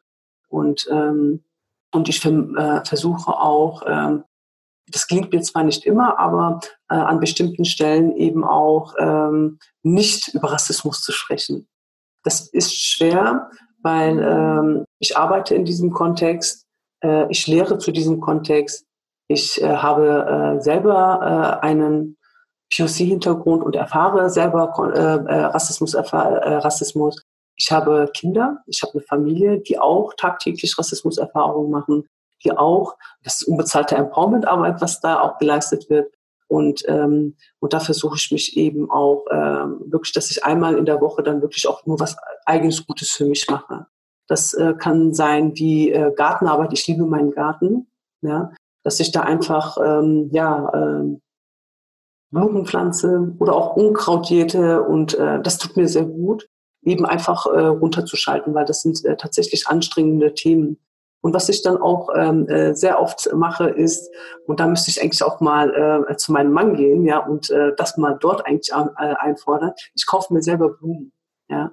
Und das sind eben so Sachen, ähm, um eben äh, von diesen Themen, die ja wirklich auch äh, manchmal äh, äh, schwer im Magen liegen können, eben auch ähm, ja, um, umgehen zu können. Und wir haben im Arbeit, in unserem Arbeitskontext eben auch ähm, ein BIPOC-Treffen, was wir regelmäßig ähm, haben. Und da tauschen wir uns ähm, äh, eben auch äh, aus, wie wir uns eben, also was wir brauchen, wird da äh, besprochen und äh, wie wir damit umgehen und wie wir uns eben auch Gutes tun können. Und da geben wir uns zum Beispiel eben Tipps wie, äh, ja, wie äh, geh doch baden und hör schöne Musik und etc. Und äh, was ich dann gerne mache, ist äh, mit meiner Freundin in den türkischen Hammam zu gehen. Das sind so Kleinigkeiten, was ich dann eben für mich eben als Selfcare machen möchte und auch muss, um eben ähm, das Ganze auch so ein bisschen zu verarbeiten, würde ich sagen. Ja, also an der Stelle kann auf jeden Fall gesagt werden, dass Selfcare oder so quasi die Selbstfürsorge eine unglaublich wichtige Rolle ist für BildungsreferentInnen of Color vor allem auch und äh, eben gerade solche Kleinigkeiten eine unglaublich große Wirkung haben können. Ähm, vielen, vielen Dank für die ganzen Eindrücke, die du soweit mit uns geteilt hast. Jetzt würden wir nochmal übergehen zu dem Teil, wo Sie als Teilnehmende vielleicht auch teils schon gestellt haben, Ihre Fragen oder jetzt auch nochmal stellen können. Ähm, genau, und würde dann erstmal an meine Kollegin weitergeben. Ja, genau. Ja, es haben sich viele Fragen gesammelt, sehr gute Fragen. Ähm, ja, mal gucken, wie äh, weit wir mit denen äh, kommen. Ich fange mal bei der ersten Frage an. Und zwar, wenn wir über Weiß bzw. POC, also People of Color sprechen, sind zum Beispiel weiße OsteuropäerInnen nicht auch von strukturellem Rassismus betroffen oder wäre das strukturelle Xenophobie? Und wo wären die Grenzen zwischen beiden? Weil diese ja keine POCs wären oder doch? Fragezeichen. Wie würde das beantwortet werden? Ja, also äh, das ist ähm, äh, tatsächlich eine schwierige Frage und ich frage mich auch gerade, äh, weil ich das auch oft ähm, in Veranstaltungen höre, wenn ich Rassismus thematisiere, dass dann oft gefragt wird, ja, was ist denn mit dem Rassismus von ähm, POC ähm, zu Weißen oder von POC zu POC und so. Und ähm, ob ähm, OsteuropäerInnen äh, äh Rassismuserfahrungen machen, das machen sie bestimmt. Ja, also das würde ich äh, nicht äh, äh, äh, verwehren oder äh, äh, beschönigen wollen. Definitiv machen die auch bestimmt auf ihre Art und Weise auch Erfahrungen. Aber ich denke, dass ähm, äh, Menschen, die sichtbar als POC, als, äh, äh, als äh, BIPOC gelesen werden, ja, also sichtbar wahrgenommen werden, dass diese Erfahrungen ähm, nicht unbedingt zu vergleichen sind. Ich weiß auch gar nicht, ob man das jetzt hier vergleichen muss. Das möchte ich eigentlich auch gar nicht, weil ähm, jede Erfahrung ist äh, schlimm genug für die Person. Ob das jetzt jemand ist, ähm, äh, äh, ne, aus Osteuropa kommt oder ob das jetzt äh, äh, ein anderer Staat in Europa ist, ja, das möchte ich gar nicht abstreiten.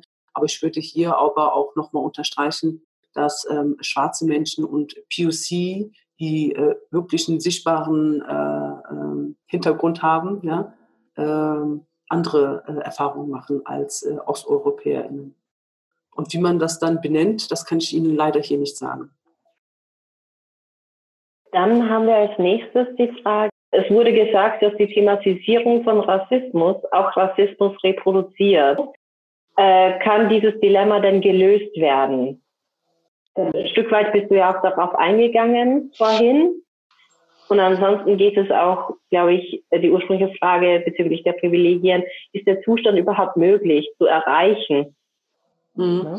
Also ich glaube, ähm, hundertprozentig frei, ähm, rassismusfrei ähm, kann man in einer Bildungsarbeit auch nicht machen. Wenn man Rassismus kritisch thematisiert, ja, um eben auch Wissen heranzubringen und auch zu erklären. Ja? Ähm, also mir ist es bisher nicht gelungen. Ja? Und äh, ich denke, dass man das auch nicht äh, komplett aufheben kann. Also diese, ähm, das kann man nicht lösen, denke ich, wenn man ähm, Rassismus tatsächlich rassismuskritisch angeht. Das ist nochmal ein Unterschied. Und ähm, was die was die Privilegierung äh, dabei angeht, ich denke schon, dass man das ansprechen kann. Ja, eben auch in Bezug äh, darauf, äh, dass Privilegien ja von Rassismus eben geschaffen wurden. Ja, und diese Thematisierung denke ich, dass man da eben nicht als abschaffen kann, aber wenigstens ein Bewusstsein dafür schaffen. Und dann war da auch äh, als ergänzend ein, ein Teil bei der Fragestellung dabei, Frau Demirtas sagte, sie habe sich ihre Privilegien erarbeitet. Da frage ich mich, inwieweit die intersektionelle Verknüpfung von sozialem Status und Hautfarbe wichtig ist. Wie würden Sie das beantworten? Also äh, sozialen Status und was kam danach? Äh, intersektionelle Verknüpfung von sozialem Status und Hautfarbe. Also die Privilegien, die ich äh, mir erarbeitet habe, ja, das hatte ich schon gesagt gehabt, dass ich die nicht in die Wiege gelegt bekommen habe, ja, dass meine Eltern ähm, den Status einer migrantischen Gruppe, sage ich mal, haben, da bin ich ja auch äh, reingeboren, da kann ich ja auch nichts für. Aber diese Benennung, ja, dass es diese Unterschiede gibt, ja, und dass aufgrund dessen eben Privilegien von weißen Menschen eben auch aufrecht gehalten werden können, ja, ist nur noch mal ein, ein, ein anderer Punkt. Und deswegen sozialer Status, ja, man kann sozial aufsteigen, klar, ne? das äh, äh, habe ich ja auch gemacht. Aber, ähm, oder viele Menschen oder die meisten Menschen machen das, aber vom Grund auf, ja, diese Privilegien äh, nicht äh, äh, von meinen Eltern bekommen. Ja, das bedeutet, dass ich eben äh, sichtbar eben auch einen POC-Hintergrund habe und diese Privilegien äh, und nicht diese gleichen weißen Privilegien habe wie zum Beispiel meine weiße Kollegin. Genau. Und dann war da eine Frage, da ist es nicht explizit, steht es nicht explizit dabei. Ich nehme an, es geht um die Situation, die du vorhin beschrieben hast, zum Beispiel, ähm, wo es um die Anfrage für den Vortrag zum rassistischen Brandanschlag in Solingen ging. Und äh, da ist die Frage, meinst du, er, also ich nehme an, dein Kollege, hätte sich auch jemandem gegenüber so verhalten, wenn die Kollegin unter Anführungszeichen Biodeutsch Herkunft wäre? Also einfach nur ein unkollegialer Mensch, Fragezeichen. Und da ist dann auch der Begriff Bio-Deutsch. Vielleicht kannst du da etwas dazu sagen. Ja, ähm, das weiß ich nicht. Das weiß ich nicht. Aber ich denke, wenn, ähm, wenn man eine äh, POC oder eine schwarze Kollegin hat, ja, dass man eben trotzdem nicht ähm, ähm, einfach äh, Sachen an sich reißen kann.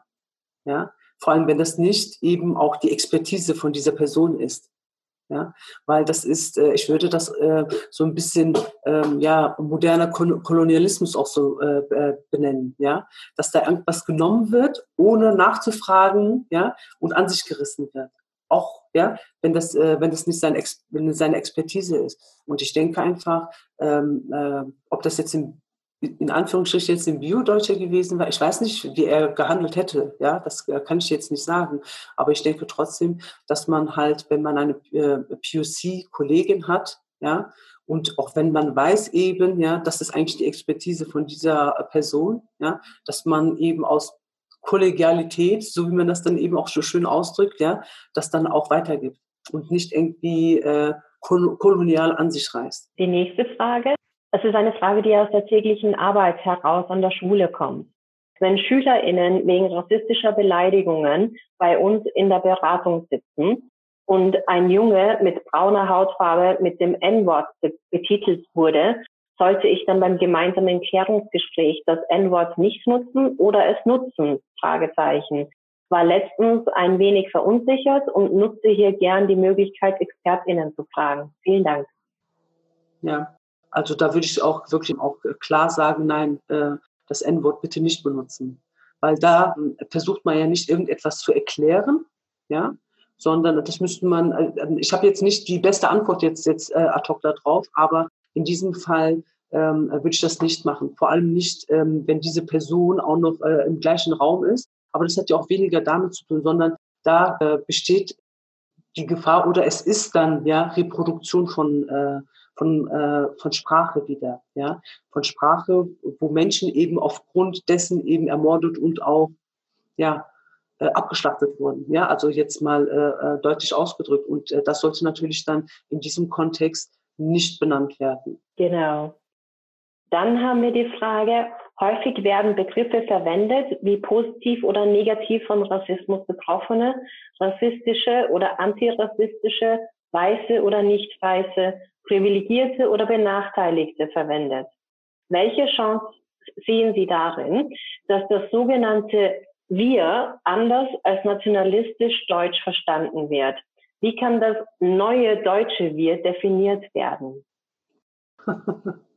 Ich glaube, das ist auch mit einer, mit einem Satz überhaupt gar nicht äh, zu beantworten. Also viele denken, wenn man äh, sich Rassismus kritisch äh, auseinandersetzen möchte, dass es eben die eine Antwort dafür gibt. Das gibt es nicht. Ja? Und deswegen muss man austauschen. Also ich mache das auch in meinem Arbeitskontext, ja, weil ich vorher in meinem Arbeitskontext zum Beispiel das Wort BIPOC eigentlich gar nicht benutzt habe. Ja, und, und das war halt eine Entwicklung für mich, ja, weil in meinem alten Arbeitskontext wurde dann eben Migranten und Migrantinnen, ja, oder über Migranten und Migrantinnen gesprochen. Und ich glaube einfach, dass man Gespräche führen muss. Und das machen wir ja in unserem Arbeitskontext auch, ja, wenn wir Begrifflichkeiten haben, äh, wie negativer Rassismus und positiver Rassismus. Ich meine, Rassismus ist schon negativ. Und was bedeutet dann negativer Rassismus, ja? Und äh, positiver Rassismus, ich kenne keine Definition von positivem Rassismus.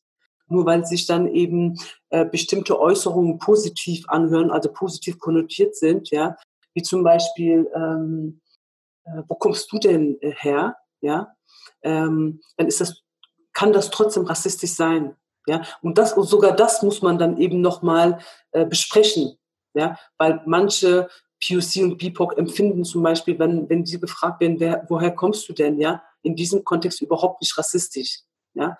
Und, äh, äh, und in anderen Kontexten äh, wird es dann eben nochmal wahrgenommen. Und ich, äh, solche Fragen kann man nicht mit einem, äh, mit einem Satz oder mit einer Checkliste eben äh, beantworten. Und ich glaube einfach, dass hier eben auch viele Gespräche, viel Diskussion, auch kontroverse Diskussionen nötig sind, um das eben auch äh, zu besprechen. Positiver Rassismus, negativer Rassismus und etc. Und das Wir und Ihr, das muss eben, äh, was, was heißt das denn Wir? Ja? Ist mit Wir alle gemeint oder sind damit wirklich nur wir gemeint? Die Person, die das ausspricht, also in meinem Fall dann, wenn ich wir sage, heißt das dann, dass ich POCs sage?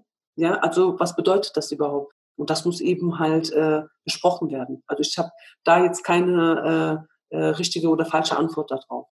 Äh, zwei Fragen haben wir noch gesammelt und zwar äh, besonders bei KollegInnen im öffentlichen Dienst, anwaltliche Unterstützung und Dienstaufsichtsbeschwerden, sich Hilfe holen oder auch bei den Anlaufstellen, die es gibt. Aber letztlich ist es natürlich auch eine persönliche Entscheidung.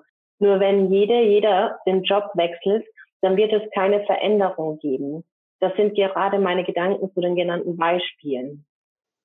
Ja, also da stimme ich auch einen Teil zu. Also ich finde auch, dass man aufgrund einer Erfahrung nicht, das hängt natürlich von individuell ab, ja. Also äh, das äh, muss man auch nochmal hier ganz deutlich sagen. Aber in diesem Fall von dem Beispiel von einer schwarzen Kollegin war das schon richtig, dass sie gegangen ist.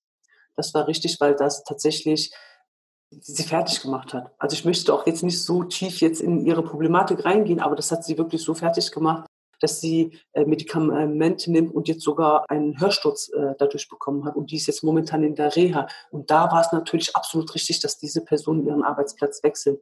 Und in diesem Kontext ähm, würde ich aber noch mal hinzufügen, muss jede Person selber für sich entscheiden. Ja, bleibe ich, thematisiere ich das, gehe ich das an, ja, sei es zum Beispiel eine Beschwerdestelle und etc.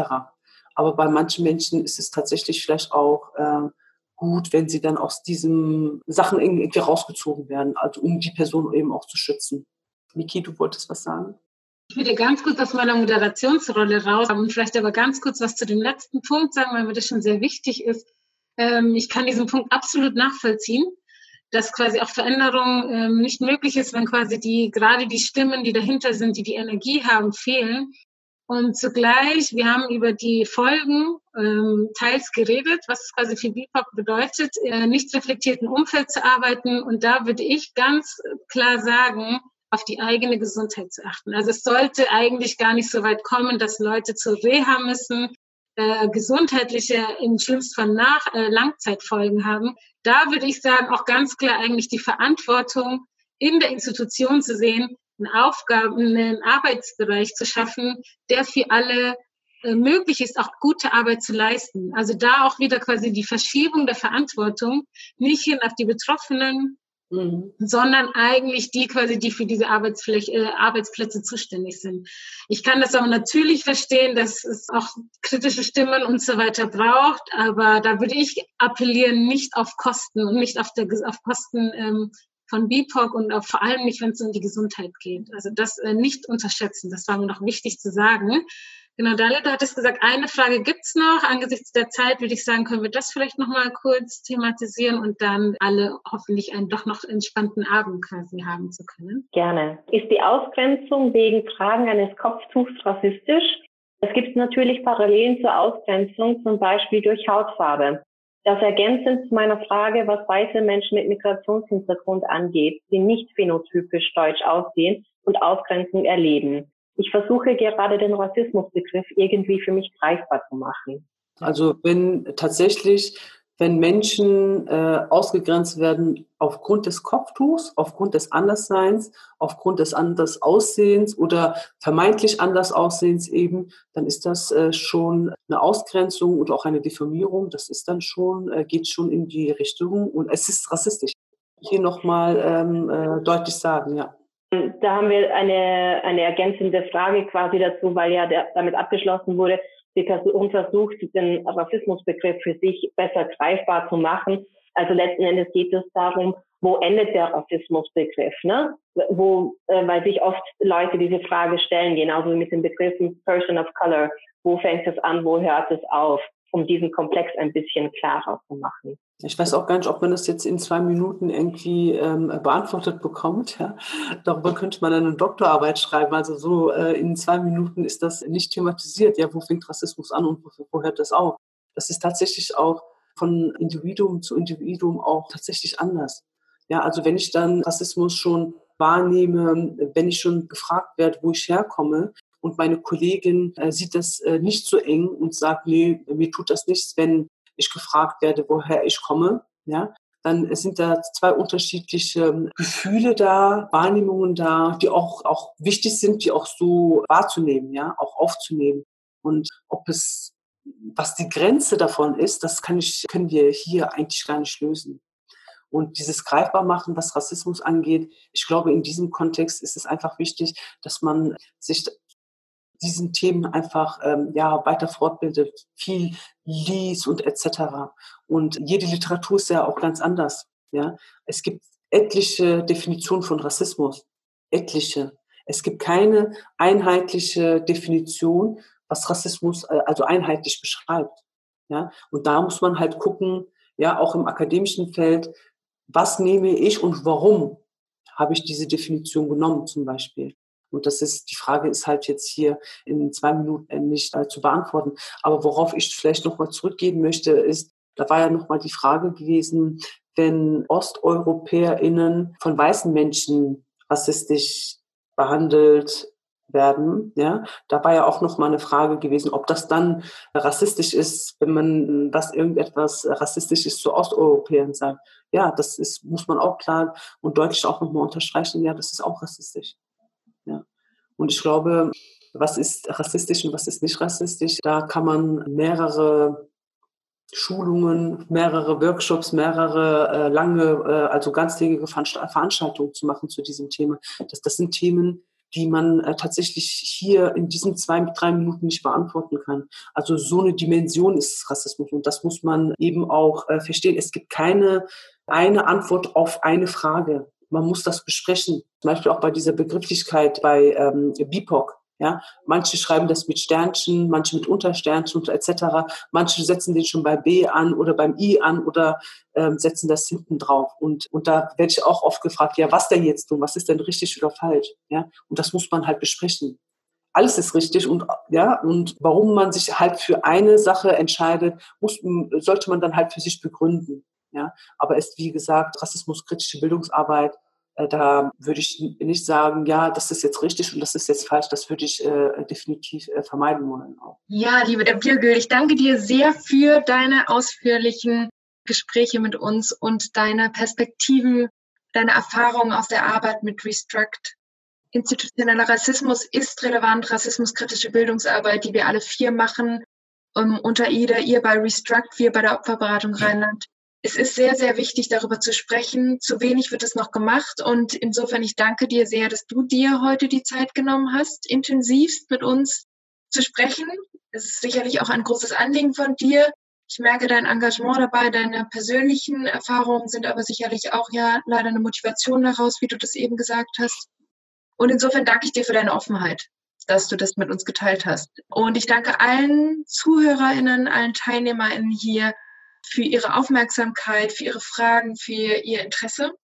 Das äh, freut uns sehr und wir hoffen, dass Sie auch bei den nächsten Webtalks, die wir noch vorhaben, Ende Oktober ist der nächste Webtalk gedacht. Wie meine Kollegin sagte, wird es da insbesondere um die Arbeit von betroffenen Initiativen, Opferberatungsstellen gehen. Und genau, insofern, vielleicht sehen wir uns da schon wieder. Und die neuen Daten werden Sie auf jeden Fall von uns auch erhalten auf unseren Internetseiten und über Social Media. Da können Sie informiert bleiben. Wir würden uns freuen, Sie da zu sehen. Und an dieser Stelle auch nochmal ein herzliches Dankeschön an meine Kollegin Miki Welde und Dalia Al-Nakib für diesen guten Web-Talk, für die gemeinschaftliche Arbeit. Und an dieser Stelle insofern einen ganz, ganz schönen Abend an Sie alle. Ich hoffe, dass Sie trotz dieser schweren Thematik jetzt noch entspannen können und es nochmal nachwirken lassen können.